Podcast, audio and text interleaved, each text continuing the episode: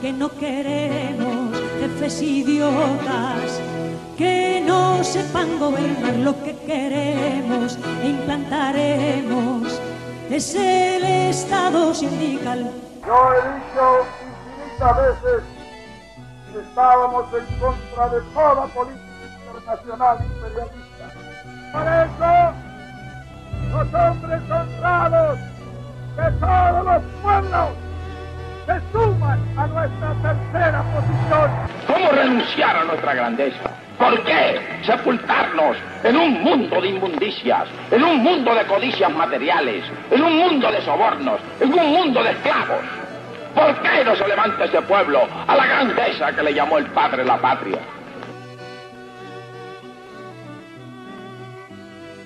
¿Qué tal? ¿Cómo están todos? Muy buenas noches o muy buenas tardes, dependiendo de dónde nos escuchen, en qué momento. Esto es el Cholocas aquí por YouTube nuevamente. Y justamente hoy vamos a tener otro tipo de eh, conversación que es más que nada de eventos recientes, ¿no? Y también con la perspectiva eh, iberoamericana, hispana, eh, de los últimos eventos de Estados Unidos. Para esto, uh, hoy regresa justamente con nosotros alguien que a nuestro panel, eh, nuestro panelista Lenny, que justamente él también ha vivido allá en Estados Unidos. Lenny, ¿cómo estás? Todo bien, todo bien, directo desde Barrio Fino. ¿Cómo estás, Chiso? Acá muy bien. Y justamente también hoy tenemos este nuestro invitado que es este Noel OG del rancho. Él justamente ha vivido toda su vida allá, ha crecido por allá, pero también se ha, re- ha reconectado con esta identidad hispana, ¿no? Y él está en ese momento también, eh, eh, más que uniéndose a la conversación, también está creando una ONG que es para repatriar hispanos, eh, para que regresen a sus, a a las patrias de donde ellos descienden, ¿no? Que, un hispano pueda regresar a cualquier país de, de Hispanoamérica y empezar ahí nuevamente, ¿no? Con conocimientos, capital, etcétera, ¿no? Entonces, con nosotros está nuestro invitado aquí, Noel. Noel, ¿cómo estás? Muy bien, muy bien. Ah, un placer estar acá con ustedes. Como habíamos compartido, soy, soy un fan grande de lo que ustedes han producido y desde acá en Los Ángeles se aprecia mucho su labor. Entonces, ah, muchas gracias por, por, por invitarme hoy. Gracias por venir. Sí. Entonces, Noel, como estábamos conversando un poco en el anteshow, eh, ¿nos Sí. puedes, nos puedes explicar, en el anteprograma, nos puedes explicar un poco qué es este, lo que está ocurriendo en este momento en Estados Unidos, esta tensión racial que hay entre blancos, negros, etcétera, ¿no? Y cómo esto afecta a los hispanos que viven allá. Sí, sí, claro. Esto ha sido un momento en realidad donde el hispano se ha demostrado ser la tercera posición en lo que es la dialéctica racial de Estados Unidos. Ah, no siendo negros, no siendo anglosajones blancos, am, en realidad no nos permite tomar un lado. Para mí, la mejor manera que lo puedo describir es que mi, una pareja vecina mía ah, birracial, negro y blanca, gringos negros y gringos blancos básicamente se están peleando, ¿ya? Y el pleito es bastante grande y quizás se escuchan las cosas que se están tirando, quién sabe qué, pero no es problema nuestro. Nosotros tenemos nuestro, nuestra propia casa, nuestro propio hogar. En realidad los valores de ese hogar son muy diferentes a los valores del hogar de nuestros vecinos. Y en realidad los valores de nuestros vecinos han tenido un efecto negativo culturalmente en nuestros hijos, en nuestro hogar. Ah, entonces, este momento ha sido como un momento para despertar la conciencia hispana en, en Estados Unidos. Ah, no solo, obviamente yo soy de herencia nicaragüense, mi madre hizo un buen trabajo en darme mi- mis raíces y yo viví muchos años en Nicaragua y, y yo voy y regreso mucho pero el, el- aún el hispano que quizás ha perdido su lengua, que en realidad quizás no tiene ah, un entendimiento muy profundo de sus raíces, él mismo está despertando. Y esto lo, lo sé porque me han contactado muchos por Twitter ah, compartiendo esa experiencia, ah, apreciando que hay estos ah, esfuerzos por, por hispanos. a producir este tipo de contenido. Entonces, lo que, he, lo que he visto yo es que en esencia poder conectarme con voces como las suyas y, y, ayudar a reempacar o no tanto traducir, pero como reempacar el producto para el hispano acá en Estados Unidos. Entonces, hay una, hay una dinámica muy interesante que están saliendo de eso.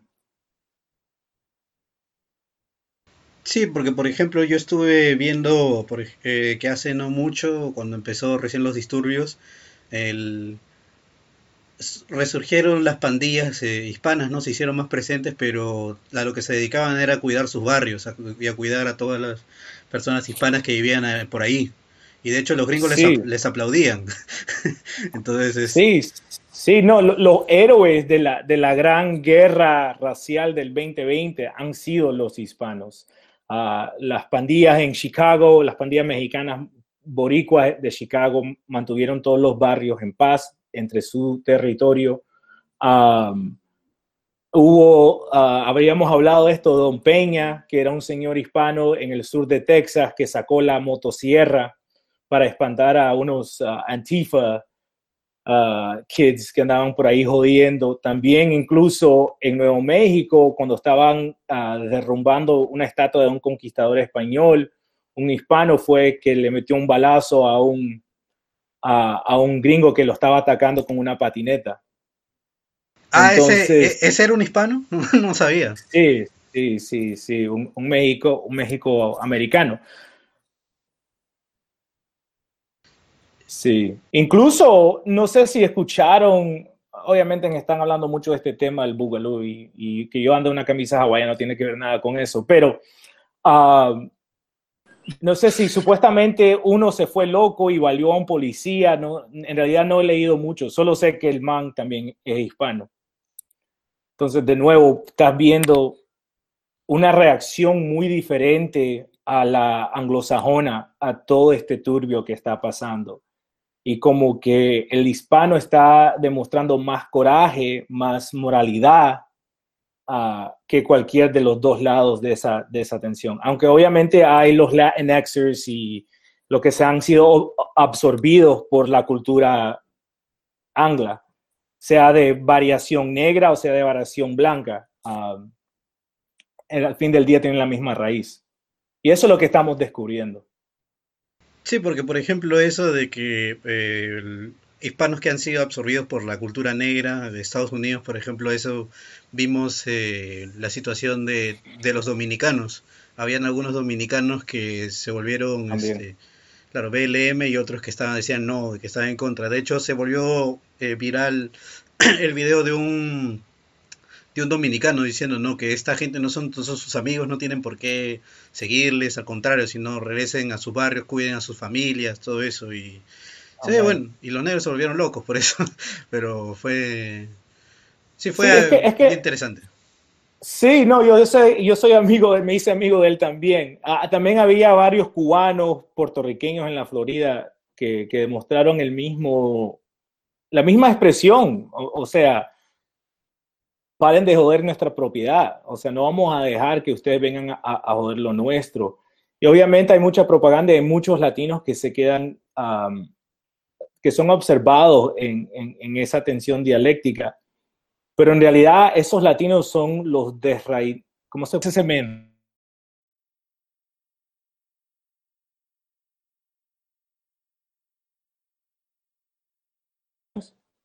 No sé si perdí la conexión. Creo que sí. Sí, nos decías, este, sí, sí. Bueno, como te digo, son, son los latinos que, que, han perdido sus raíces, los que se han unido a...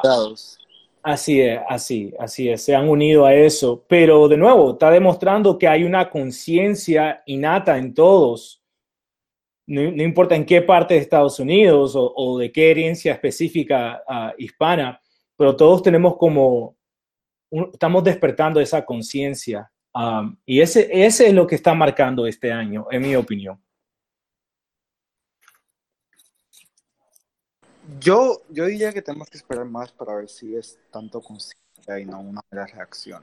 Porque como que es como la cuestión de del cubano que apoya a Trump, ¿me entiendes? Que, que, que, apoya a Trump reaccionando a pues no ser demócrata, no ser de izquierda, como que es la, la oposición de lo que siempre ha sido. Y muchos todavía como que se han quedado en ese stage y como que muchos respaldan este, cosas así por afiliarse, por asimilarse igualmente a Estados Unidos. Que ahí que también está el detalle y yo todavía soy un poco, ¿verdad? Soy, sí. soy, y soy ifi de todas estas reacciones porque meramente pueden ser simplemente reacciones que ya mañana no importe porque ya no están jodiendo con su propiedad y siguen con su vida. Nada, ¿me entiendes? Porque es lo que están haciendo es por eso, que por, por, una situación extrema, que no sé, no sé si es demasiado temprano para juzgarlo. Sí, um, no, son puntos válidos los que estás haciendo y yo, yo definiría tres campos entre el hispano en Estados Unidos. Eh, hay el Latinxer, que para mí son una causa perdida, que se queden, no, lo, no, no lo contamos en la herencia. Después está el, el, el, hispano boomer, en esencia, que es el que se ha acostumbrado a la, a, a la comodidad americana y, como tú dices, hoy están peleando porque le están tocando sus propiedades, pero mañana ya se le va. Um, que en esencia ese es el padre del Latinxer muchas veces. Um, pero hay, hay un tercer campo y, y no, no, te podría dar datos del tamaño de él, pero obviamente lo, lo puedo dar uh, anecdotally. Uh, sería el, en realidad viene de una generación, eh, o es millennial o es zoomer. So, no lo veo en generaciones previas. Y, y has comenzado a ver um,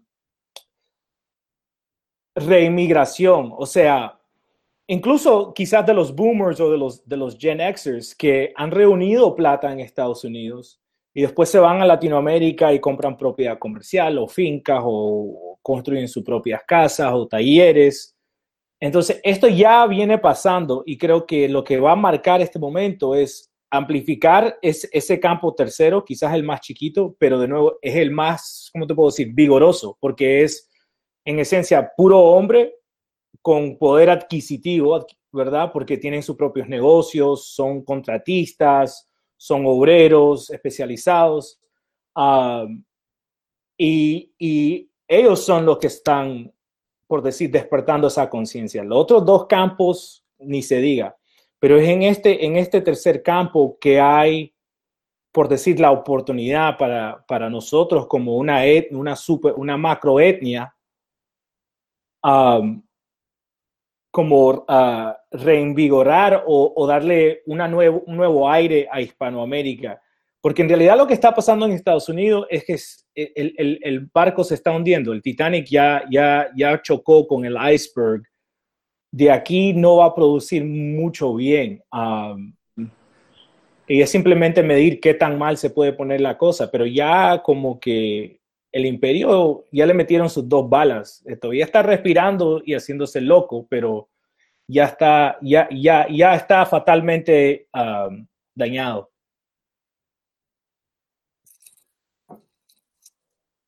Definitivamente, definitivamente. Entonces, ok, a eso es lo que venimos. Entonces, lo que usted está dando de, de, de, de rescatar y exponer. Que, entonces, de, de, de, tu plan.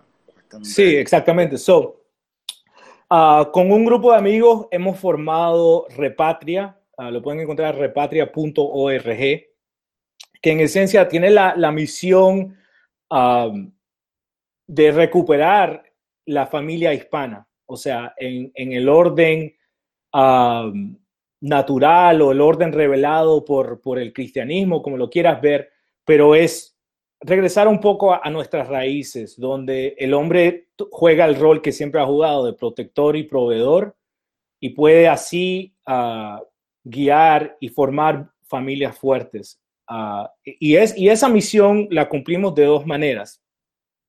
Primero, en ayudar a repatriar físicamente hispanos en, en Estados Unidos, ayudándonos con procesos legales, a, poder aprovecharse de incentivos económicos que muchos países en Latinoamérica nos ofrecen, pero a la vez que crear una red de, de nuevo, entre hombres de nuestra generación con estos mismos valores o estas mismas intenciones.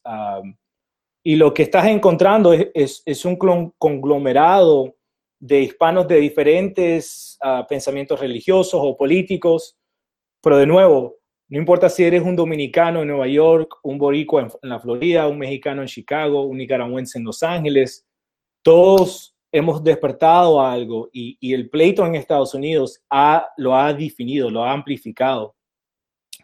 Uh, la segunda manera en que cumplimos la misión también para regresar a ese tema es que damos entrenamiento uh, técnico a, a, a, hombres hispanos que lo estén buscando, sea um, manualidades, uh, you know, construcción, electricista, Uh, pero obviamente con la misión de incorporar otro tipo de conocimiento, sea uh, ingeniería de, sistemas de computadoras, conocimiento eh, emprendedor, de nuevo, crear como ser, ser el recurso donde el hombre hispano puede, um, ¿cómo lo puedo expresar? Se puede cementar, se puede um, formar en una manera más completa con el fin de empezar su propia familia, ¿ya?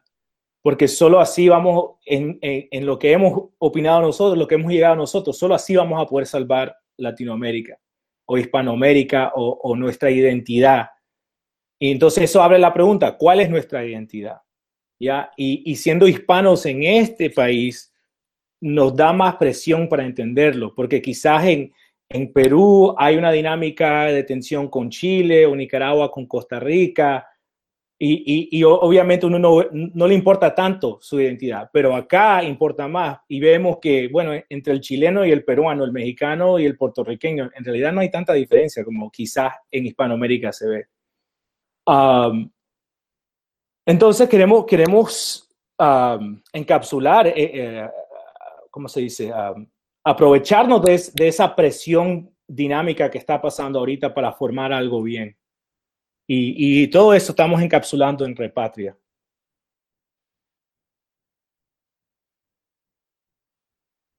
Eso suena bastante bien, de hecho eh, es algo que se necesita bastante, porque por ejemplo vemos bastante que, eh, no sé si estás familiarizado con este término que es el brain drain.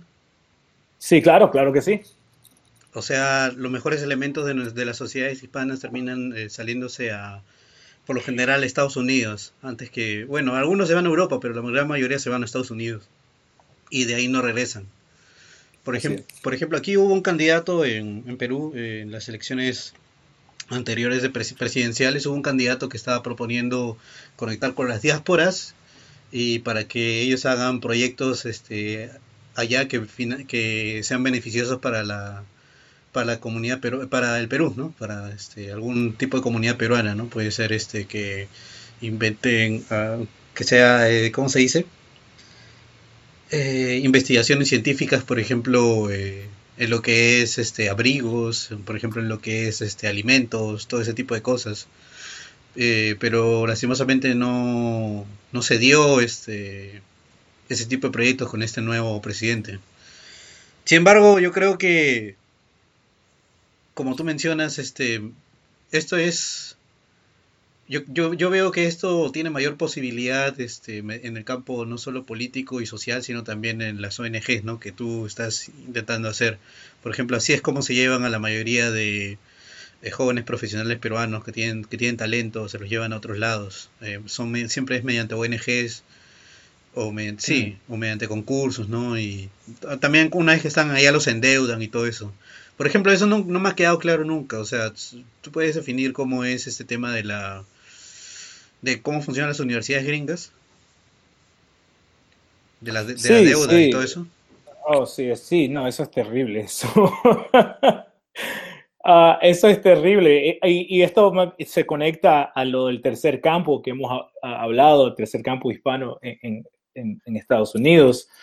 Pero sí, es una industria universitaria eh, en Estados Unidos. O sea, creo que en Hispanoamérica uno todavía tiene el concepto de la universidad como, bueno, un instituto de educación avanzada para el que quiera buscar una profesión específica. Pero en Estados Unidos la universidad es más uh, un daycare para adolescentes. ¿Me entiendes cuando te digo daycare? Es como un lugar donde dejas a los niños para que los cuiden. Sí. Guardería se le dice aquí. Una guardería, esa es la. Ajá, en realidad es lo que es. Son guarderías para adolescentes. Ah, y son campos de indoctrinación y de nuevo, para poder ir vas a tener que tomar una deuda exorbitante, bastante ridículo. Y muchos de, de este tercer campo que, que, hemos hablado son muchachos que se han salido del sistema universitario. O quizás si llegaron a, a, a graduarse de él, aún así han como rechazado, porque ¿qué es lo que pasa en mayor parte en las universidades? Es ahí donde adquieren la retórica del Latinxer, ¿ya? Es, es ahí donde completamente uh, aplican el, la cosmovisión anglosajona al mundo hispano.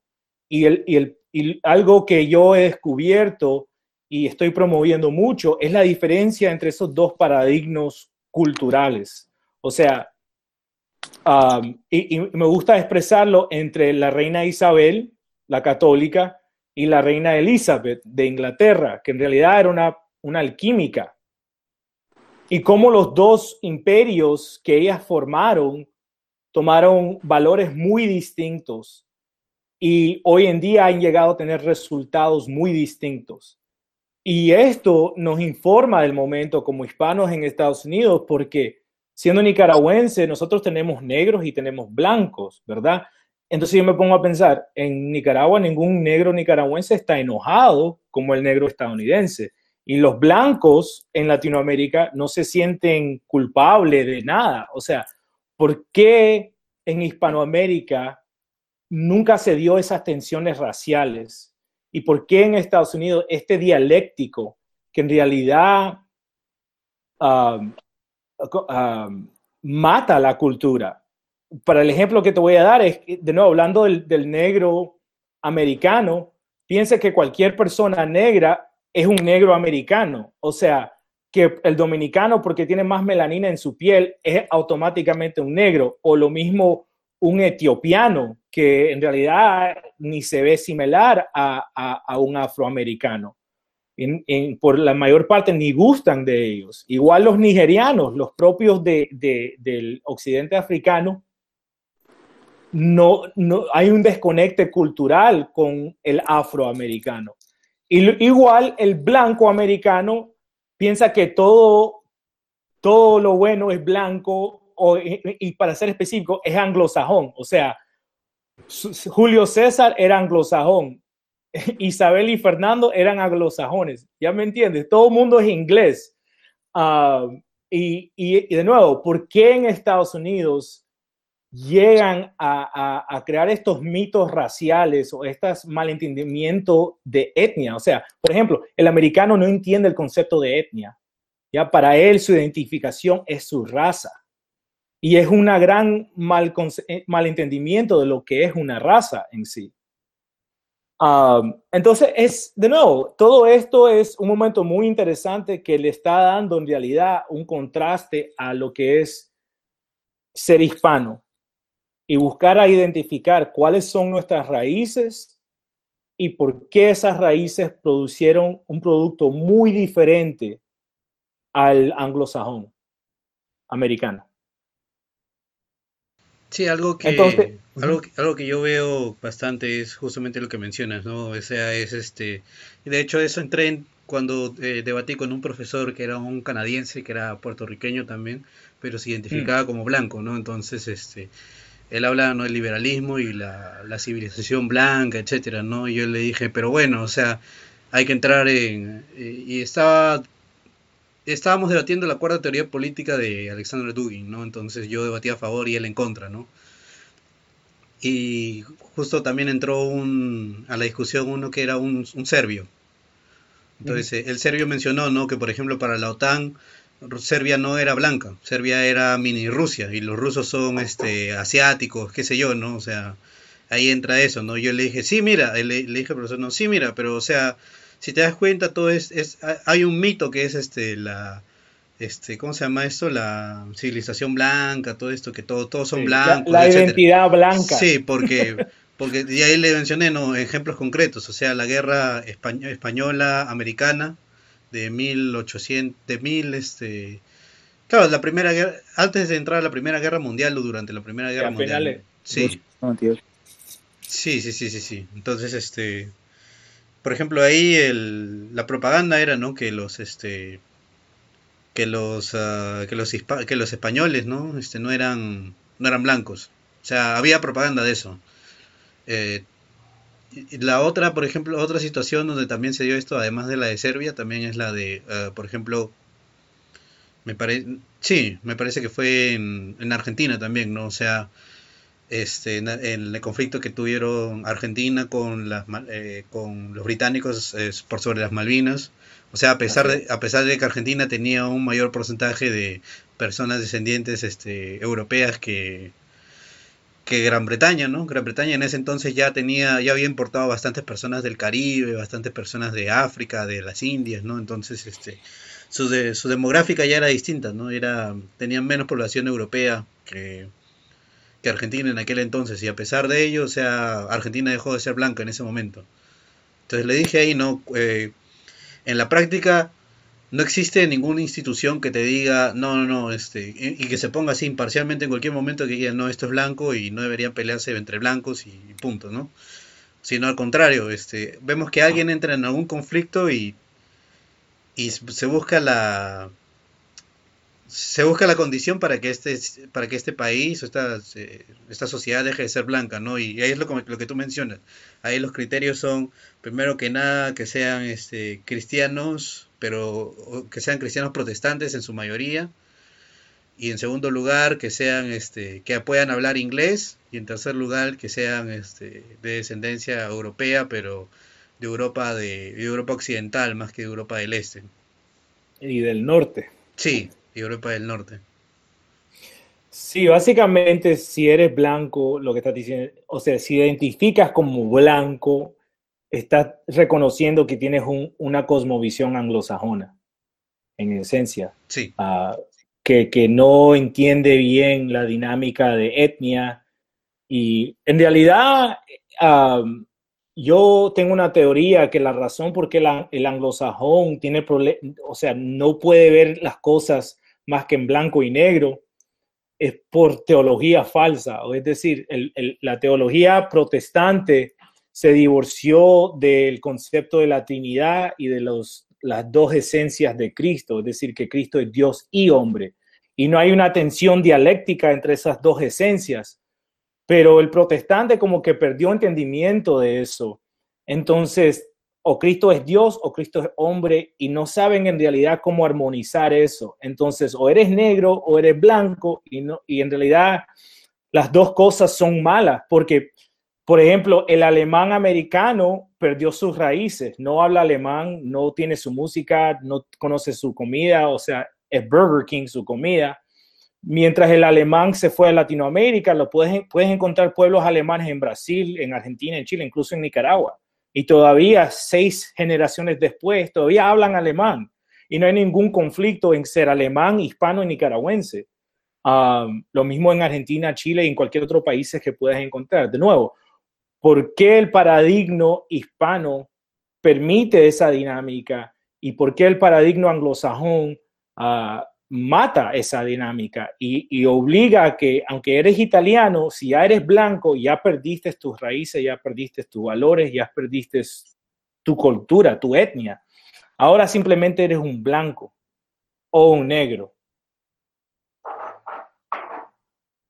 Sí, yo y creo, no somos ninguna de las dos. Yo creo, yo creo que ahí también entra en la dinámica de un tercer grupo, ¿no? Que es este el judío, que justamente eso menciona eh, y, y, Michael Jones ahí en su libro este Barren Metal, ¿no? O sea, la, eh, la historia de la, destruc la, destrucción de la ciudad. No, no, me parece que en dos en dos de sus libros, que es este claro, la, la las, las, masacres de las ciudades, ¿no? The Slaughter of Cities. The Slaughter of Cities, ya. Yeah. Ahí sí. habla mucho de, de, de, esa alquimia que le pueden decir uh, psychological operation o uh, social engineering.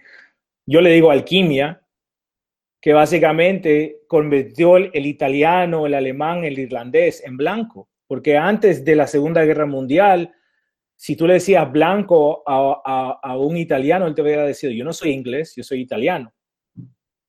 Y al blanco en el contexto de Estados Unidos siempre significaba anglosajón. Pero esta gente se convirtió en blancas, o sea, esas generaciones de esos inmigrantes que eran etnias católicas, esa es otra dinámica muy importante de entender, les quitaron las raíces a esa gente y ahora ellos se identifican como blancos y ya no tienen cultura, ya no, de nuevo, ya no tienen etnia, ya no tienen raíces vivas, es, es, las cortaron, entonces se convierten en consumidores, se convierten en uh, suburbanos y, En y al final del Ajá, y en el fin del día, ¿qué, ¿qué es lo que llega a eso? Bueno, llega a política de identidad, llega al global homo, llega a toda esta, llega a ser títere o, juguete de- de- del judío. Y, yo teorizo, y, y lo hago chistosamente, pero a la vez es serio, que el futuro de Estados Unidos va a ser una combinación del afroamericano, el angloamericano y el judío. Se van a fundir en una, van a aparecer todos como Drake, en esencia. Sí, como también este otro, eh, ¿cómo se llama? Capernic. Yeah, exactly. O hay mucha, hay mu- Lenny Kravitz, you know, Sí. otro. Ese es el futuro de Estados Unidos. Y quizás ahí se vayan a mezclar unos Latinxers, pero de ¿Cómo se nuevo, El futuro ¿Cómo? de Estados Unidos es ser colonia de Hispanoamérica, no ve ningún otro más. sí, ese será el resultado, porque de nuevo regresamos a Isabel. ¿Y qué fue lo que hizo Isabel el mismo año que descubrieron a este continente? Los españoles sacó a los judíos de España. ¿Y qué hizo Inglaterra? Los invitó. La capital judía financió el imperio inglés. Siempre. Y por eso el élite inglés es muy judeofílico, incluso pueden hasta ser judíos, no sé. Pero esas dos tribus tienen mucha empatía entre ellas mismas. Y, y, y, y incluso en Estados Unidos se ve la misma expresión. Por ejemplo, el tikkun olam, ¿verdad? Ese pensamiento judío que nosotros estamos acá para sanar el mundo. Bueno, la versión anglosajona se llama white man's burden. Nosotros estamos acá para enseñarle al filipino cómo ir a, a una iglesia bautista, ¿verdad? Eh, y y, y, y los, los, tres grupos tienen esa paranoia que todo el mundo está tratando de matarlos, todo el mundo está conspirando a matarlos, uh, piensan que son especial, que en esencia Dios es de su raza, que ellos son el pueblo elegido. Ese es el pensamiento del negro, del afroamericano, del angloamericano y del judío. Y no creo que es coincidencia. ¿Por qué Hispanoamérica no tiene ese pensamiento? Bueno, porque nosotros nos basamos en, una, en, en un pensamiento cristiano ancianísimo, que es lo que definió qué es ser judío. O sea, judío después de Cristo significaba que eras anticristo, o sea, que rechazabas a Cristo. Y mucha gente tiene el, el mal entendimiento que el judaísmo es una religión más vieja que el cristianismo cristianismo, pero no es así. El judaísmo que conocemos hoy es básicamente las costumbres de los rabinos después que destruyeron el templo. La, la, religión anciana de los hebreos ya no se practica porque no tienen el templo. Más los judíos solo eran una tribu de los hebreos. Entonces, judaísmo es, algo nuevo comparado al cristianismo. Es, más joven que el cristianismo. Uh, pero esta, diferencia se ve en, la diferencia entre Hispanoamérica y Angloamérica. Son dos expresiones muy distintas, dos culturas muy distintas, dos sistemas de valores muy distintos. Y no sé si estamos marcando, entrando en una época donde el latino, el hispano, por fin entiende eso, sin pena de su herencia indígena y sin pena de su herencia afro, afroafricana, si la tiene, sin, y sin pena de su herencia española. Porque vas a ver que la mayor parte de los indigenistas son más blancos que yo. Sí, la verdad que sí, porque por ejemplo acá hay bastante... Son burgueses la mayoría también, ¿no? Hay bastante burguesa acá que dice que es bastante hispanista, ¿no? Y obviamente son mucho más blancos que yo. De hecho parecen españoles. Entonces, este... y es algo que no tiene sentido. Y también encuentras la otra cara de la moneda, ¿no? Que es este hispanófilos, le decimos, no hispanistas, hispanófilos de acá que quieren ser monarquistas, todo eso, y son este es un color de puerta, le decimos. Entonces, este también este encuentras las dos caras de la, de la moneda, ¿no? En vez de decir hay que intentar este hay que definir nuestra propia etnia, ¿no? Porque tenemos elementos propios, pero también tenemos elementos universales, ¿no? Que es Ah, como lo definió acá un sociólogo que es este eh, José Antonio del Busto Duturburu, él dijo lo siguiente, ¿no? Que eh, nuestro, nuestro género universal es el, es el hispano, que eso es lo, que nos acerca a lo universal, ¿no? Incluso volviendo a Primo de Rivera, ¿no? Que es este una unidad de destino dentro del universal, ¿no? Entonces, este, lo universal es lo hispano, pero lo particular, lo que, lo, lo, que, el diferenciante, ¿no? Lo que nos hace diferentes y únicos, es en nuestro caso, es este, el, eh, es este, la civilización inca, ¿no? O sea, este... Sí, claro, claro. la, herencia, la herencia, la herencia de los Andes es súper diferente a la herencia del Valle de México y la herencia del Caribe. Sí. Ah, pero en, de cierta manera todos tenemos el mismo papa, ¿ya? Todos tenemos el mismo padre, todos tenemos la misma, uh, quizás somos nuestras madres, por decir indígenas, son de diferentes etnias indígenas, naciones indígenas, pero todos venimos de padres españoles. Literalmente, si, si examinas el, ADN paternal de la mayoría del, del hispano, es, es ADN de, de, España, de, Iberia. Um, y, la mayoría del ADN de las líneas matriniales vienen de las Américas, son nativas. Uh, pero para mí, este, de nuevo, e, este evento, este año, um, ha definido lo que es ser hispano para mí. Y, no sé si esto concuerde con la visión de ustedes, pero hay que dialogarlo. Es primero el concepto de Cristo Rey, Segundo, la lengua española, o es decir, el castellano. Y tercero, el mestizaje y las diferentes versiones de mestizaje que tomó, por ejemplo, el Perú, es diferente al mestizaje de Puerto Rico. Pero aún así es, es conectar a esa herencia y tener tanto orgullo como de tu lado matern, matrinial y tu lado uh, paternal.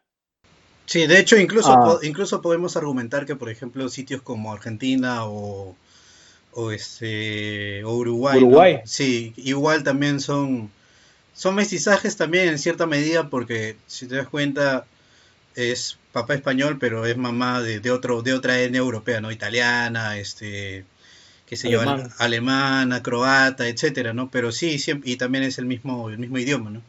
Entonces sí. Igual, igual, y, igual el argentino o el uruguayo puede, puede no tener una, una gota de sangre indígena en él, pero su identidad es igual tan hispana como el que quizás no tiene gotas de, de, español. O sea, si te pones a pensar en las tribus acá de Alta California, donde nací yo, ya se habían convertido al catolicismo. Jerónimo, el, el, guerrillero apache, era católico. O sea, sus padres aprendieron a ser campesinos por las misiones ah, católicas. Ya ellos le dieron el entendimiento a los indígenas cómo producir comida ah, y no tener que siempre cazarla. Entonces, ellos eran hispanos tal igual como el, argentino que viene de Italia o, Alemania, ya ha adoptado su identidad en este paradigma, este matrix hispano que de nuevo para mí son esos, esos son los tres elementos principales. Y de nuevo, dije Cristo Rey, no significa necesariamente el Vaticano, ¿ya? Yo, yo personalmente soy ortodoxo, pero yo no vengo de ninguna tradición religiosa, al contrario, mi madre es sandinista en esencia, su, su, religión era una versión de marxismo.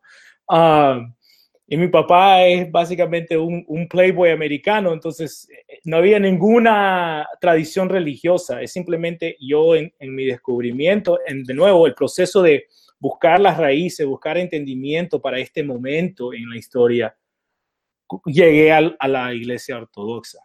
Pero eso es para otro tema, obviamente, pero quería compartir eso, que, que Cristo Rey no necesariamente significa el Vaticano. Sí, sí, o sea, de hecho podemos llegar, claro, a una conclusión que es este, esos tres elementos siempre están presentes. Eh, otra cosa también que quería mencionar acá era eh, este, este tema de... Sí, este, este, este tema justamente de, de las religiones no, desde, perdón, de la identidad más mayor, por ejemplo, en Estados Unidos lo, lo más próximo que me parece que fue a una identidad similar es este la Confederación, ¿no?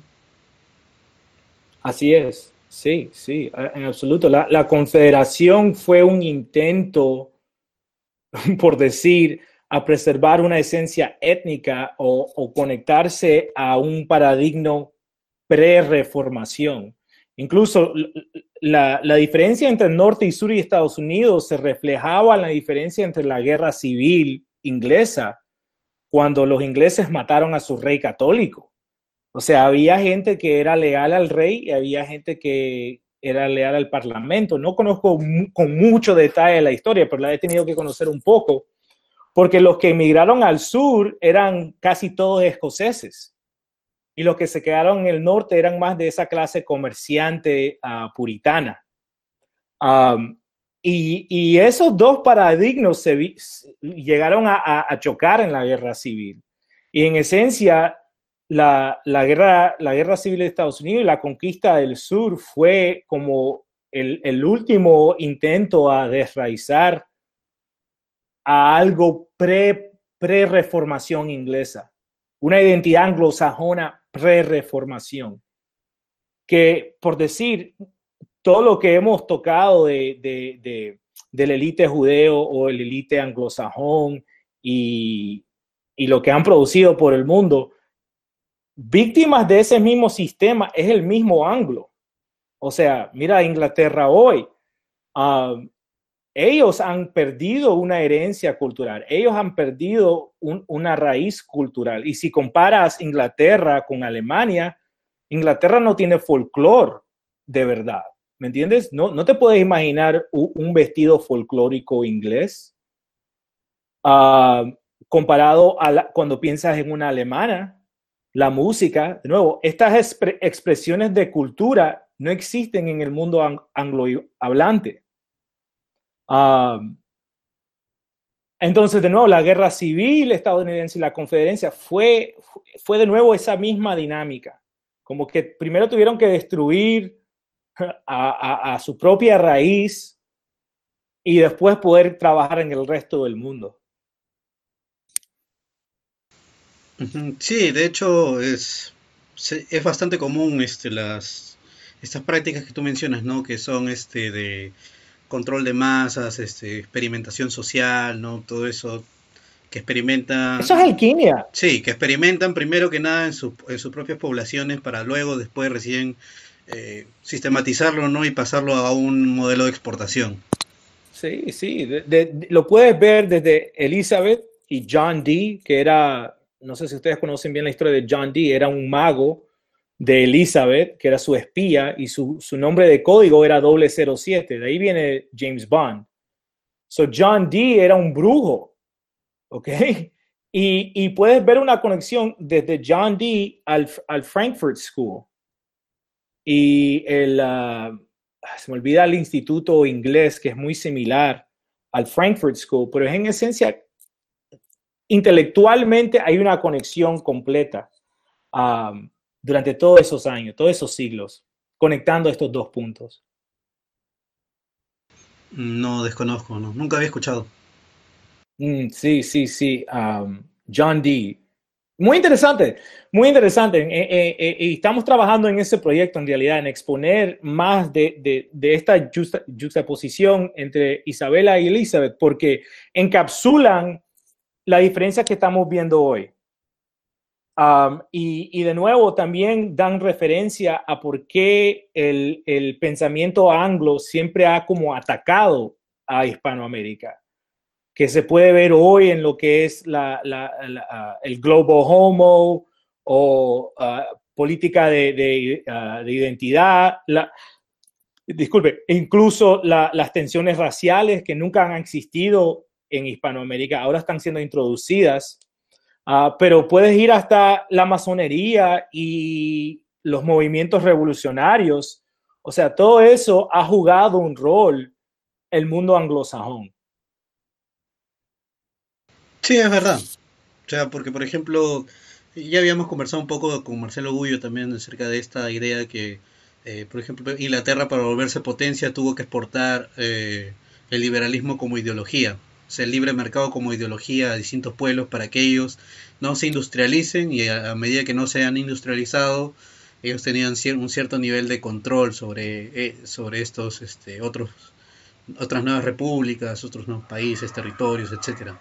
Siempre fue así. De ahí otro, otra situación similar es con la masonería, como mencionas. O sea, la masonería también tiene sus propios rituales cabalísticos, tiene su propia simbología, etcétera. Y tú encuentras este ritos masones eh, tanto en cualquier parte de, Latinoamérica como en cualquier parte de, Oriente Medio. Por ejemplo, eh, hay videos ¿no? que se han filmado dentro de logias en, Turquía, también en, en, Rusia también puede ser, en Rusia también existía, ¿no? Ahora no sé si, si todavía haya, probablemente sí, pero antes era más conocido, ¿no? Como con Madame Blavatsky, eh, hace, hace tiempo. Entonces sí, o sea, también la masonería es otro producto de exportación. Y de hecho todo esto eh, se empezó con la porque estoy un poco más familiarizado, familiarizado con esto. Eh, esto. Todo esto me parece que empezó con el periodo en donde, ¿cómo se llama este? Donde Benjamin Disraeli fue el primer ministro británico. Victoria. Sí. Victoria. Sí, sí. Sí, sí, pero eh, incluso, o sea, si, si cuando te metes ahí a entender las raíces, qué fue lo que llegó a Inglaterra a ese momento, en realidad todo esto empieza con Enrique el VIII que se divorció de su princesa española porque no podía dar macho. y, y, eso fue la causa de la reformación inglesa. O sea, Martin Luther tenía quizás razones válidas, quizás no, no reaccionó bien, pero tenía razones válidas con que reclamarle al Vaticano. O sea, era válido lo que él estaba diciendo.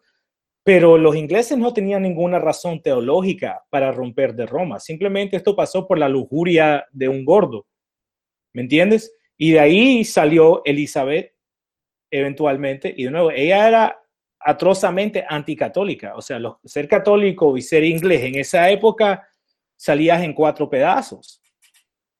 Um, y incluso la primera colonia en Estados Unidos se llamaba Virginia, porque se estaban burlando de la Virgen Madre de Jesucristo en decirle que la, reina virgen era Elizabeth. Eso era una burla contra los católicos. Ah, y en, eso hay mucho esetorismo y de nuevo alquimia. Ah, hablando de la masonería, en esencia es cabala para uh, gentiles. Y sí, todo esto, todo esto viene de allá. Y es interesante que en este momento, de nuevo, Latinoamérica, y tú se lo expones mucho de esto, el duguenismo, en esencia, es, como una reacción, un reconocimiento del este, de la civilización, por decir, eslávica ah, o cristiana del este, a, ataques anglosajones. O sea, todo, todo recurre durante, hacia la doctrina de, de Mackinder, entre la, potencial naval y la potencial terrestre, que creo que Dugan expone mucho, ¿correcto? Sí, sí, sí, sí, sí, lo expone en, este, en dos de sus libros, que es este, La Guerra del Mundo, no, en varios de sus libros, de hecho, pero en los que está más presente es este, La Última Guerra de la Isla del Mundo y la otra que es este... ¿Cuál es, cuál es la otra? Ah, la teoría del mundo multipolar, sí. Mm. Sí, sí. O sea, para mí el liberalismo es un producto inglés, es obvio, ¿verdad? Claro. pero si, si, si uh, buscas a, entender cuáles son los, las partes componentes del liberalismo, son tres. El judaísmo, judeo, anglo, masón. O sea, e, esa es la cultura y en realidad es una anticultura. El liberalismo es una anticultura que mata raíces, que absorbe y convierte en, Para mí es muy chistoso uh, los Wignets, porque si eres italiano, si eres griego, eres blanco. y, ellos están diciendo que están tratando de, matar a los blancos, pero ellos están matando a las etnias para convertirlos en blancos. Entonces, vamos a tomar 30 diferentes etnias y sabores de humano y lo vamos a convertir en, en un white guy. Entonces, básicamente es como la Unión Europea, la Unión Africana, ¿me entiendes? Es la, misma cosa, estás, estás dándole un baby step entre convertir al humano en robot y, y, y, el humano donde está hoy. Y antes de eso vamos a tener que matar todas las etnias, hacer todo mundo blanco o negro, muy masónico, portal, y después hacemos todo mundo a Drake y Lenny Kravitz. ¿Sí o no? no, es que sí, definitivamente. Tienes razón, no tienes definitivamente razón, y pero que sé cómo lo después nunca escuché esa expresión. Este, pero sí, y la modernización de todo, sobre todo, porque es como que eh, nada importa, todo deja de importar y es todo el material completamente, y esa es la, la cultura que han expuesto y que venden como libertad, pero la libertad es 32 marcas de cereal y ya. Así es, así es. Ah, y están esclavizando a todo el mundo a, su, a sus vicios, a sus pasiones. Y el resultado, el fruto último de esto es tasas de reproducción, que ya los europeos no se reproducen, el angloamericano no se reproduce y han bajado muy intencionalmente, y, yo he estudiado eso en términos del África, pero obviamente en Latinoamérica pasó antes, han bajado la tasa de reproducción en Latinoamérica, donde ahora apenas estamos reproduciendo la generación actual. Pero hace 30, 40 años, una mujer tenía seis hijos. Y están tratando el mismo programa, quizás más científicamente, en el África. Um, pero ese es últimamente el resultado, o sea, es perder tu cultura, y al fin del día perder tu habilidad de reproducir y de crear familias y de dejar un legado. Un, legado.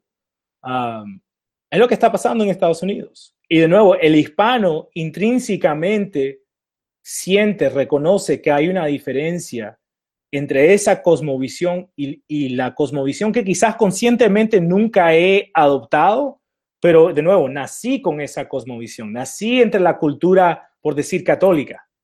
Ya todos somos católicos culturales, seas protestante, seas ateo, pero nacimos en un paradigma que reconoce cierta verdad universal, mientras el paradigma de ellos no existe universal. Como tú dijiste, todo es flujo, todo es relativo, no hay nada en realidad que es verdad. No hay bueno, no hay malo. Ya, ya, y ya ves cómo esto comienza a tener efecto a la gente y aquí nos encontramos. Entonces, en, e, en, en, ese momento es donde nosotros lanzamos Repatria, como para marcar un punto donde damos la vuelta a la esquina y ya no seguimos esta trayectoria, ya el hispano acá está haciendo sus redes.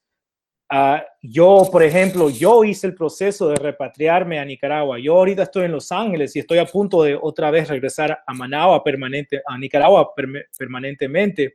Pero yo hace unos años aproveché de unos incentivos que ofrecía el gobierno en poder traer capital, en poder invertir, facilitar todo mi proceso legal para tener mi pasaporte nicaragüense. Um, entonces yo ayudé a, asesorar básicamente a varios amigos mexicanos a hacer el mismo proceso y aprovecharse de cualquier incentivo que puede tener un gobierno local o nacional en Latinoamérica. Entonces, esto es algo que ya ha, estado pasando, ¿no? Yo tengo tíos, tengo familiares conocidos que, o, vecinos que han reunido su plata, la mandan allá, abren negocios, compran tierras. Entonces, es básicamente lo que estamos haciendo con Repatria es como formar eso en una manera más formal y a la vez conectarla a este momento de, conciencia étnica, conciencia cultural que Hispanoamérica la está teniendo. Y no es coincidencia, porque el latinoamericano promedio tiene 22 años.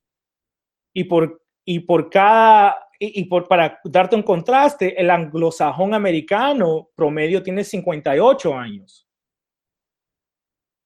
So, y por cada un anglosajón de 58 años hay tres hispanos de, de 22. ese es el momento en que nos estamos encontrando.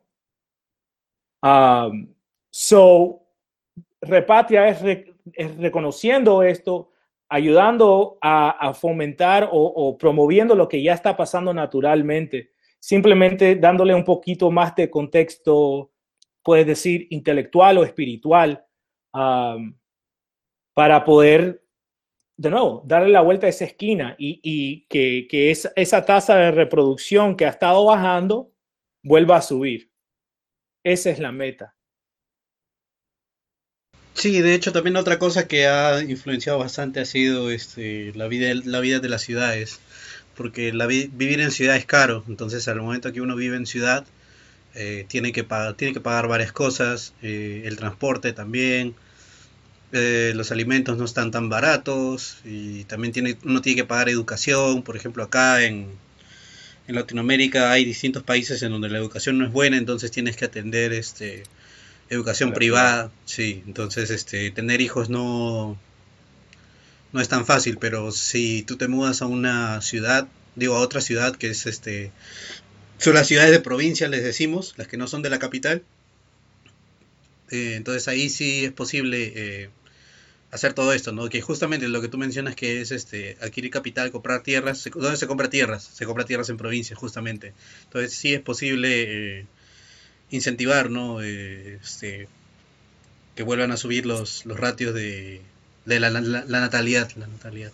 Sí, sí, Y, y, de nuevo, está pasando. Eh, en realidad está pasando quizás o sea, si, si tres hispanos se convierten al Islam, el periódico va a venir y hacer un artículo sobre cómo los hispanos se están haciendo musulmán. Pero si hay hispanos que están formando comunidades, comprando tierra, formando pueblos nuevos, uh, construyendo iglesias, formando familias tradicionales, el periódico no va a hablar de ese fenómeno. Uh, pero en realidad eso es lo que está, está pasando y ahora simplemente, de nuevo, formalizarlo, darle un poquito más de fuerza a contexto y, con la ayuda de Dios continuará. Ahorita tenemos un proyecto pendiente en Nicaragua, comprar una gran, ¿cómo le puedo decir? Una, gran plantación de café. O sea, algo bastante inmenso en, las alturas de Nicaragua, con la intención de crear un pueblo y tenemos ya varias personas que van a participar en ese proyecto, por lo menos en, lo que es lo, muy, ah, muy temprano en ese proyecto. y quizás tenemos otras oportunidades ah, en, diferentes partes de México, pero con eso empezamos. Obviamente, estando en Estados Unidos, en Los Ángeles, tengo muchas conexiones en México, pero yo siendo de Nicaragua, yo teniendo ya un pie, por decir ahí, uh, hemos podido encontrar esta oportunidad y muchos hispanos, incluso slávicos, ah, están participando en, esto. Muy interesante cómo es, esa dinámica eslávica hispana existe. Sí, de hecho sí, eh, sí existe algo similar, porque por ejemplo tengo un amigo cercano que está viviendo en este momento en España y me dice ¿no? que la mayoría de amigos con los que se, con los que se juntan son eh, eslavos, además de otros hispanos, ¿no? Entonces sí, sí es verdad, sí es verdad eso. No sé cómo funciona, pero sí, sí sé que sí sé que se eh, eh, sí, es como la misma ah, empatía entre el, judío y el anglosajón. O sea, tienen algo de, valores similares, de expresiones similares. Y el mismo el eslavo y el, hispano, ah, especialmente los eslavos del sur, uh, serbio, croatas, etc. pero eh, no importa si eres polaco o, ruso, también existe igual. y de nuevo, puedes ver que, estas dos civilizaciones han estado luchando contra el, liberalismo ya por los últimos 300 años. Y, y, el liberalismo ha tenido diferentes efectos en nuestras regiones, en nuestras poblaciones. Pero incluso puedo ver a Dugan como una expresión de esa, de esa, de despertar esa conciencia. Y no, no creo que es coincidencia porque Dugan ha sido tan popular en Latinoamérica. Sí, de hecho, eh, por ejemplo, las, eh, ¿cómo se dice? No, por ejemplo, varios de nosotros este, tenemos organizaciones que lo rescatan, eh, su pensamiento eh, o su sistema, dependiendo de las condiciones este, que existan en cada país. Pero sí, sí es verdad, sí es verdad, sí se lo toma bastante en cuenta acá, porque uno busca una alternativa, una construir algo que sea diferente, pero a la misma vez tiene que, como tú mencionas, tiene que tener este bases sólidas en nuestras raíces, ¿no? En nuestra cultura y tiene que ser, tiene que tomarse una forma revolucionaria, ¿no? Para que poder este, hacer frente al liberalismo y otra otro elemento acá que mencionan en el chat es este los, los evangélicos, ¿no? O sea, los neopentecostales. Eh, ¿Cuál es tu experiencia con los neopentecostales allá? en realidad, el, el, hispano, aunque se haga pentecostal, evangélico, testigo de Jehová, adventista, su cultura sigue siendo católica. O sea, simplemente quizás adopta otra doctrina teológica, pero esa cultura, esa raíz no, no, no se convierte. O sea, para darte un ejemplo, un anglosajón que se convierte al catolicismo o a la ortodoxia no puede en realidad entenderlo. ¿Por qué? Porque todo lo hace intelectual. Y en realidad hay una verdad espiritual que cual le cuesta mucho a la mente anglosajona entender o conectarse, la conciencia anglosajona conectarse. igual el hispano, siendo tan, por decir, misterioso, espiritual, puede ir a cualquier iglesia, pero sigue, sigue, sigue conectado a esto, porque en realidad no tiene ese gusto intelectualista que tiene el anglosajón ah, con estas religiones o estas sectas.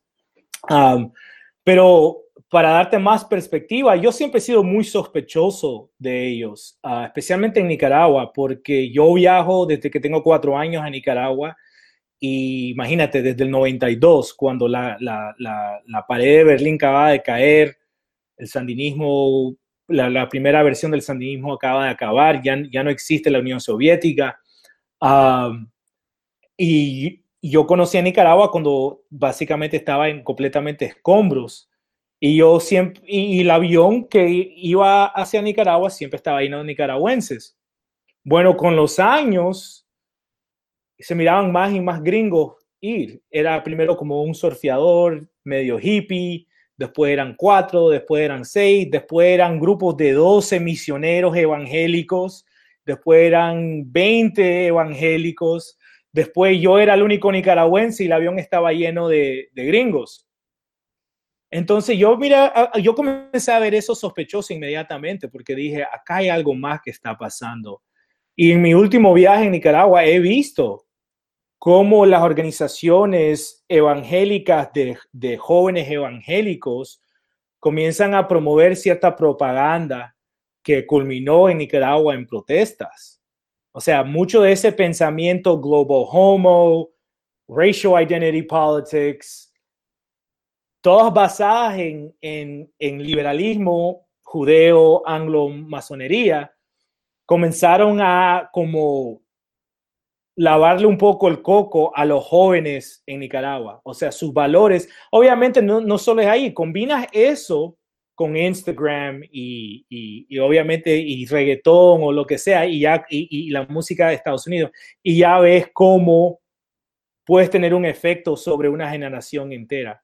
Pero yo soy muy sospechoso uh, sobre cualquier tipo de misionería que venga de Estados Unidos, incluso si es católica o ortodoxa, no confío, porque viene del mismo gusto anglo-protestante ah, y no del, del paradigma hispánico.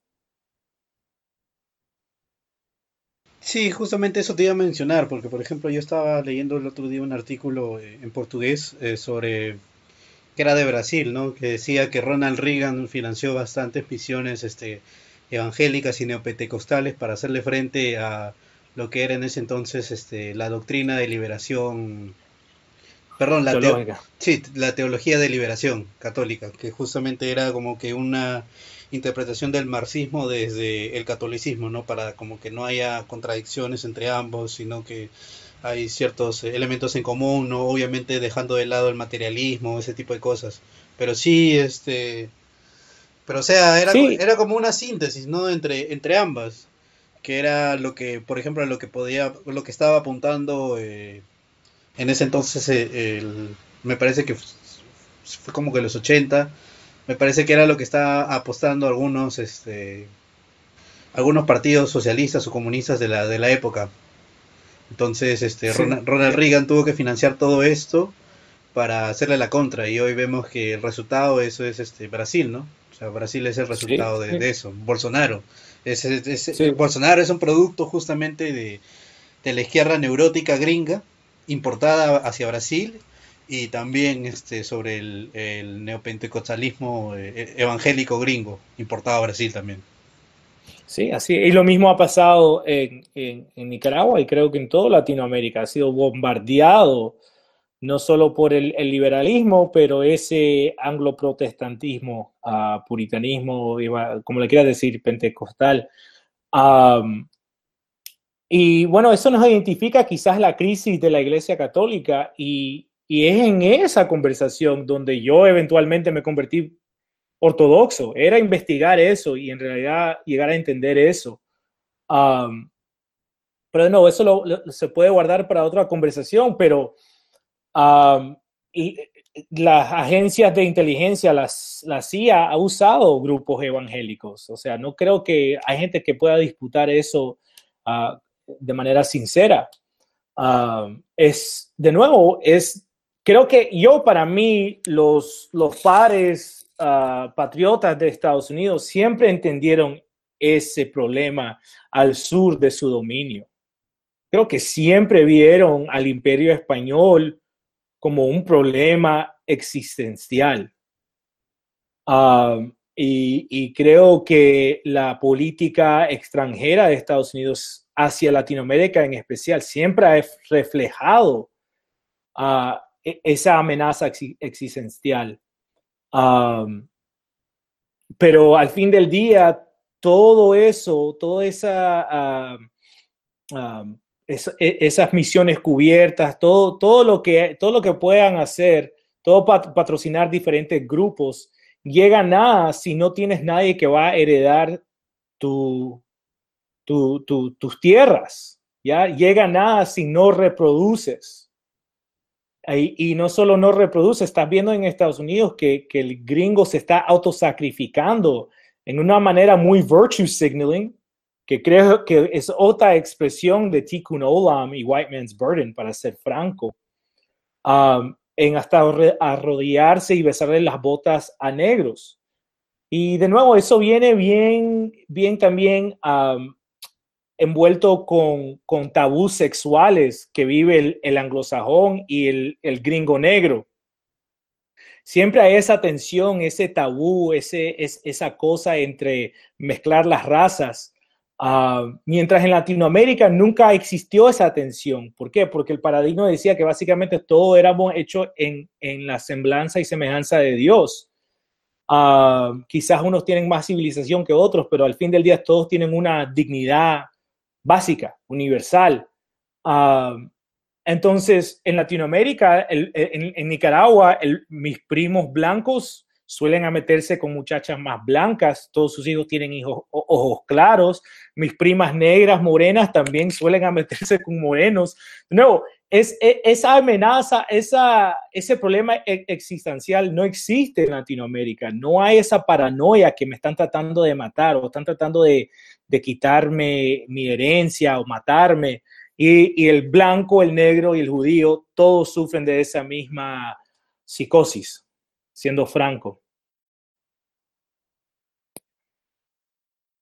Sí, yo, sí, yo estoy de acuerdo con lo que mencionas, de hecho. O sea, este, vemos que hay bastante, no solo tabú, sino también hay bastante eh, deseo, pero también hay, hay bastante de lo, que, de lo que es lo otro, que es este influencia de los medios de comunicación, ¿no? Y todo, y todo ello.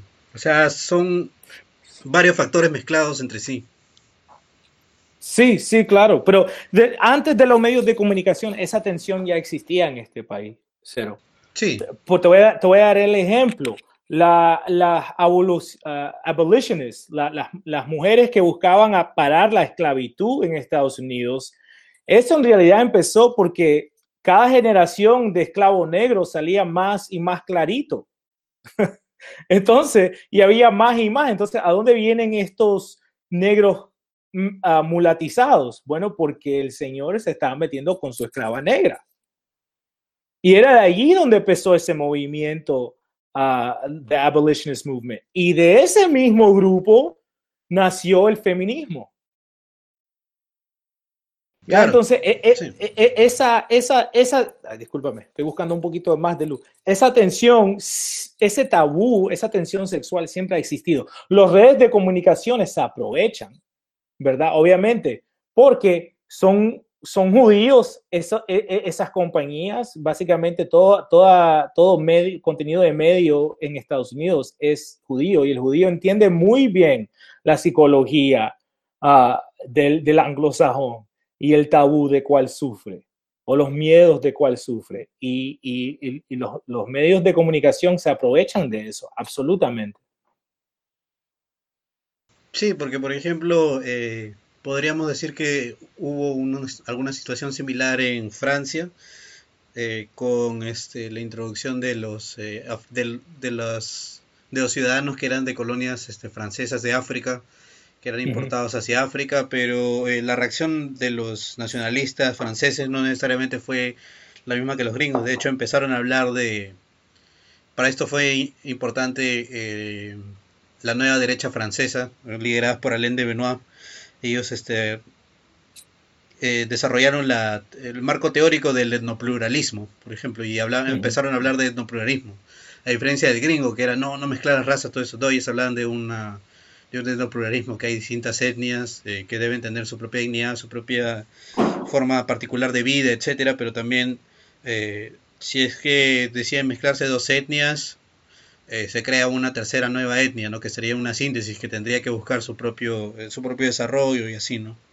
Entonces, de eso, de eso esa, esa fue la reacción francesa, que, es, a pesar de que Francia y Reino Unido los dos tienen este los dos son hijos del, liberalismo. Si te das cuenta, la reacción francesa es distinta que la reacción eh, inglesa. Y a esto vuelve lo que tú mencionabas, ¿no? Que es este, un, son eh, culturalmente católicos y el otro lado son culturalmente protestantes.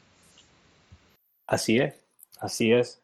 Y entender, obviamente el, francés igual se cortó de su herencia uh, cristiana Ah, pero aún así, esa conciencia está ahí, es difícil, especialmente que Francia históricamente fue, por decir, una joya de la corona católica, o sea, fue un país católico muy importante. pero sí, es interesante ver esta tensión, ver ah, el momento en Estados Unidos, cómo el hispano está despertando y reaccionando a esto, uh, ver las como igual en el este los rusos y los eslavos han cruzado con la misma tensión y están, estamos en un momento muy, muy interesante históricamente.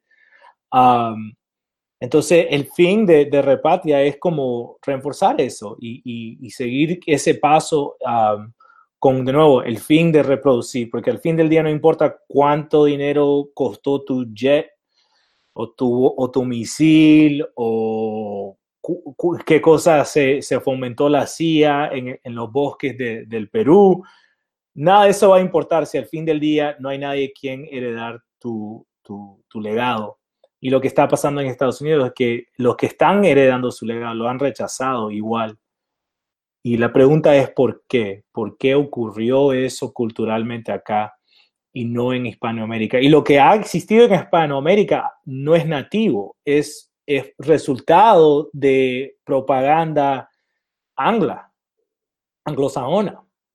Ya nunca ha pasado orgánicamente de, nosotros propios. Es como tú has dicho, es mucho la, burguesía que siempre está viendo hacia afuera para identificarse en vez de ver hacia adentro. Y lo que está pasando es que el hispano por fin está viendo hacia, hacia adentro tenemos suficiente historia ahora para decir cómo han sido los últimos 250 años, cómo fue los 300 años del Imperio Español antes de eso. Y es increíble cuando uno se pone a, investigar esa, eso. Entonces es como que tenemos la oportunidad de elegir a cuál vía nos vamos. Y no es como, no es como tú dices, el, el hispano, ¿cómo le dices? Fílico, ¿cómo es? Hispanófilo. Hispanófilo, sí, no, no es el ser hispanófilo, porque ¿qué es España hoy? Da pesar España. España tuviera la dicha de que el mundo hispano se une y una y venga a salvar España, para ser franco. Uh, pero nadie está buscando ningún rey español sobre él, ¿no? Eh, nos, en realidad, la solución para el hispano es indistinguir que nosotros no somos de, del este ni del occidente, somos otro paradigma entero, somos sur, si le quieres poner así. Somos otra respuesta entera a, la civilización, que creo que España tuvo esa oportunidad, pero lo que presiento, lo que me parece a mí, que el, el elite español se quedó viendo hacia Europa, las modas europeas, en vez de ver hacia su imperio, y, formar su propia civilización independiente uh, de la herencia europea. Um, y creo que España falló. Creo que hasta los portugueses hicieron un mejor trabajo porque ellos relocaron su capital a Brasil. Y si ves, uh, Lusoamérica es un país, es Brasil, mientras Hispanoamérica somos cuántos países. O sea, no, no pudieron consolidar el imperio como pudo, pudo haber hecho los portugueses. Sí, sí, es verdad, es verdad eso. También otra cosa que es eh, que yo quería hacer la distinción, no es este, a lo que me refiero con hispanófilos, no es eh, no es gente que está buscando eh, reinterpretar o estudiar la identidad hispana o valorarla, revalorarla, qué sé yo. O sea, hay gente que sí son movimientos monárquicos, carlistas, que existen en, en, en Hispanoamérica, que quieren una traer una monarquía o que a una de las repúblicas se conviertan en monarquías con este, reyes españoles. O sea, hay, por eso hago la distinción ¿no? de entre hispanófilo e hispanista. sí, es... importante, porque yo incluso no, no, no sabía, o sea, yo siempre me pregunto, ¿soy hispanista? ¿Soy fascista? O sea, porque nuevo, para mí nunca ha sido, ese ha sido mi approach, ¿verdad? Ah, pero no, eso de pensar que un rey español va a venir a, a, a decirnos algo no, sería el otro lado. de nuevo, creo que Hispanoamérica salva a España, no, no el otro lado. Pero por eso es importante nosotros ver adentro y comenzar a hacer el trabajo, el labor de identificar, promover, solidificar nuestra concepción étnica, nuestra concepción uh, de, nuestra civilización. Uh, y obviamente es, es va, va, va, a ir desde Alta California hasta Punta del Fuego, porque de, desde aquí para allá cambia el acento, cambia un poco la regionalidad, uh, las malas palabras quizás, uh, pero yo no me voy a sentir fuera de lugar en Perú, incluso yo he ido a Perú, ¿no? me siento muy a gusto, Colombia, Puerto Rico, México, o sea, todos somos hispanos, todos tenemos la misma experiencia, la misma cultura programada en nuestro ADN, incluso. Y, y, estamos abriendo la próxima página del nuevo capítulo nuestro. Y creo que estamos en buena posición, para ser franco, Cero, porque de nuevo, el, el, latino promedio tiene veintipico años, está joven.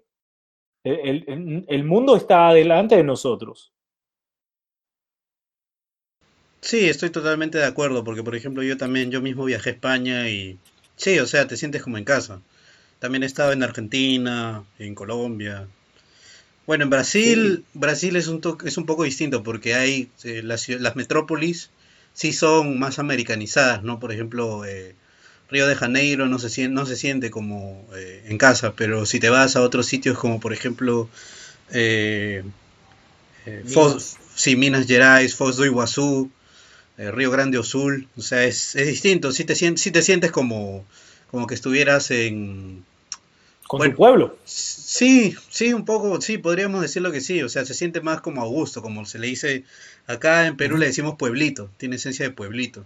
Sí, sí, así es, sí, yo, yo tengo amigos, mi esposa es colombiana, de la costa, es costeña, y tengo amigos de la costa, y me dicen, yo me siento más con un brasileño de la costa que con un cachaco o uno de Bogotá, por, por, ser específico.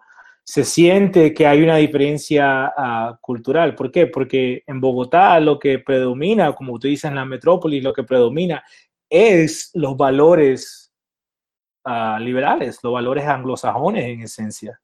Uh, y es lo que es promovido.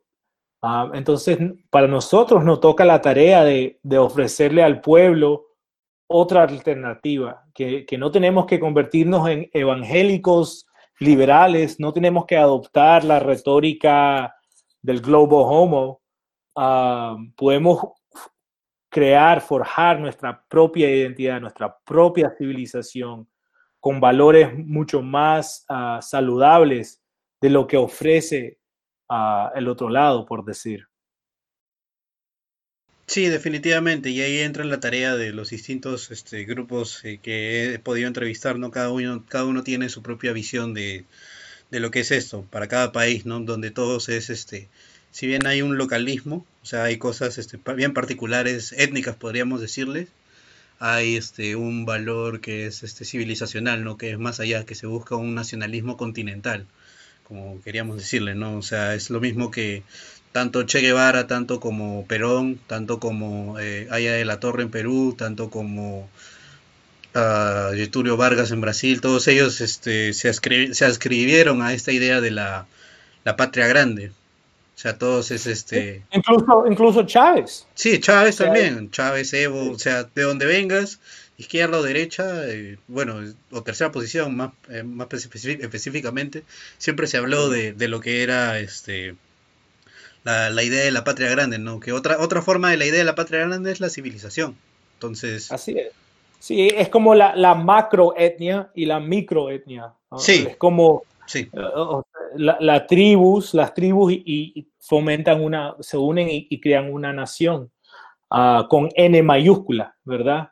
Uh, entonces, sí, sí, ah, y hay mucho, de nuevo, mi esposa es colombiana, acaba de encontrar latinos de diferentes países, guatemaltecos, chilenos, peruanos, colombianos, como sea, porque aquí, aquí perdemos, o sea, aquí ya no estás en Perú, ¿verdad? Entonces, quizás te vas a encontrar con una mexicana que te cae bien, pero sigue, sigue siendo uh, empática con tu cultura, o sea, no es mucha la diferencia, de nuevo, vamos a cambiar un poco el acento, Vamos a cambiar un poco las malas palabras, quizás la comida, pero todavía podemos formar familias muy unidas, para ser franco. Me parece que la mayor parte, cuando los, hispanos de acá se mezclan, parecen tener hasta familias más fuertes ah, de lo que quizás puedes encontrar en Hispanoamérica muchas veces, especialmente en las ciudades. Sí, de hecho yo he encontrado eso cuando estuve viajando en Europa, eh, por ejemplo en Hungría, eh, los que me ayudaron bastante eran argentinos y cuando estaba en este eh, viajando por, eh, caminando por ahí no me encontraba con brasileños y era como que este, yo también sé, hablar un poco de portugués, ¿no? Entonces le decía, oye, ¿qué tal? ¿no? Les preguntaba por alguna dirección y, decía, y te celebraban como si fueras un miembro más de, del grupo.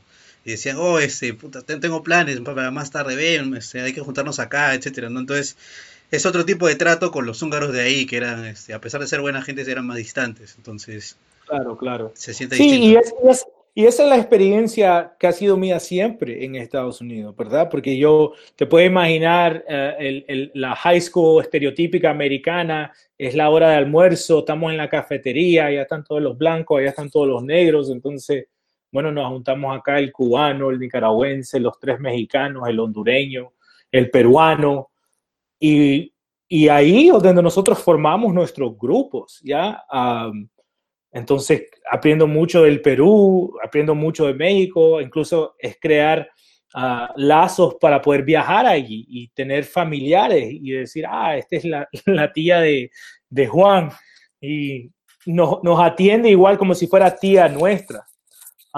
entonces, es muy interesante ver ese, ah, especialmente en el contexto de repatria, de, de cómo esta población en, en semi-exilio, en, el, norte extremo de lo que fue el imperio español, se está reuniendo y, y puede tener un efecto sobre el resto del dominio.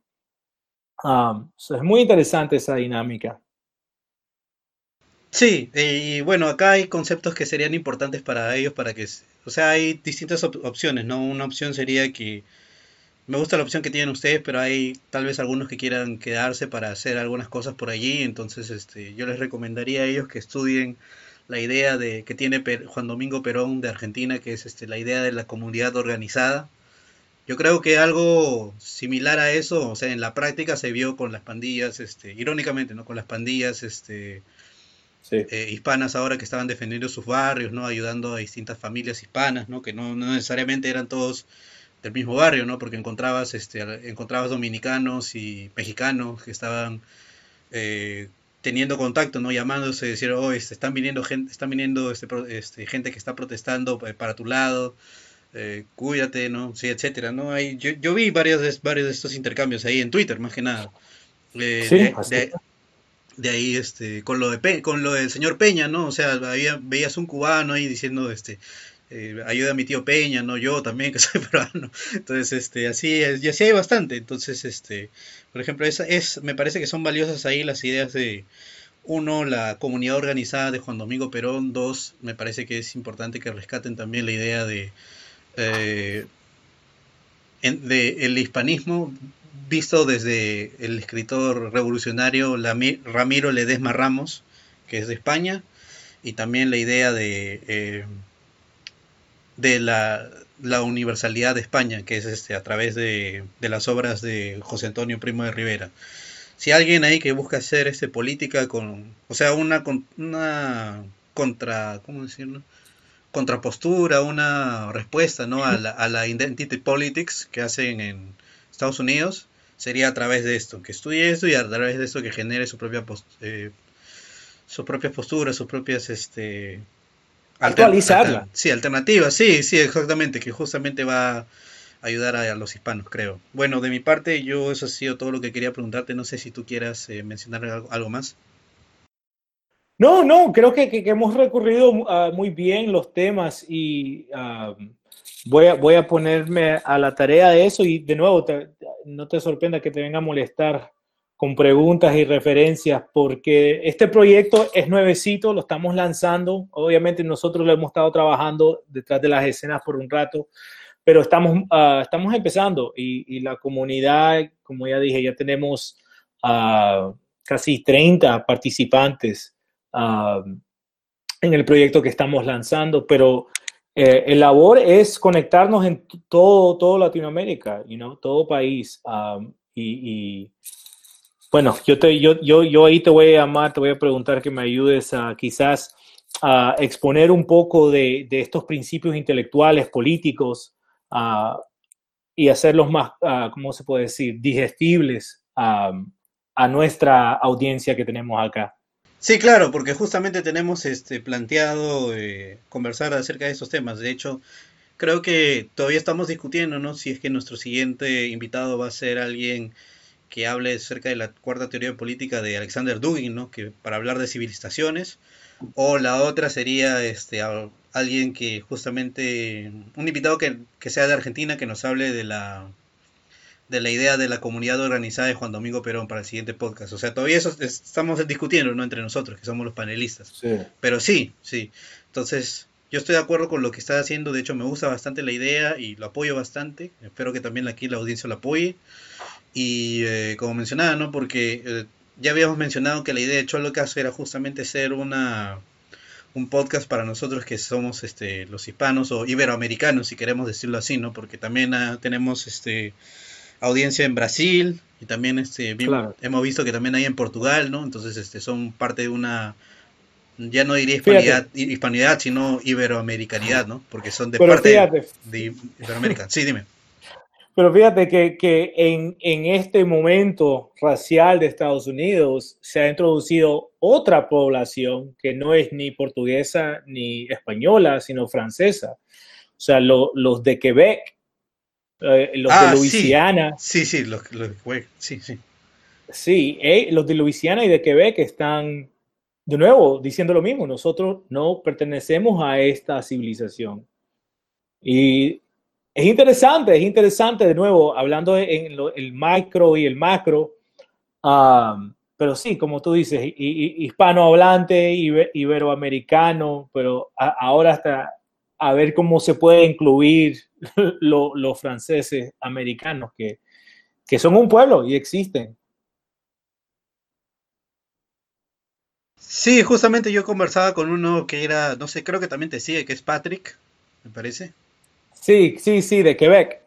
Sí, sí, justamente, él también este, lo invitamos para cuando hacía Minority Report, ¿no? Que era en inglés, entonces también. Ah, ok. Sí, entonces él también justamente menciona lo que, lo que tú estás recordando, que es este, ellos mismos se definen como otro grupo totalmente distinto, que pueden tener alianza táctica con lo que es los blancos, lo que sea, pero al final ellos se autodefinen como otra cosa. Así es, así es. Bueno, Cero, ha sido un placer, amigo. Igualmente. Y bueno, como mencionaba aquí para la audiencia, eh, próximo episodio puede ser o cuarta teoría de política o peronismo. Todavía estamos definiéndolo, pero ya este síganos en nuestra página de Facebook también, nos buscan como Cholocas en Facebook y ahí este vamos a colgar el spoiler de, de, lo, de lo que vendría según lo que vayamos a definir.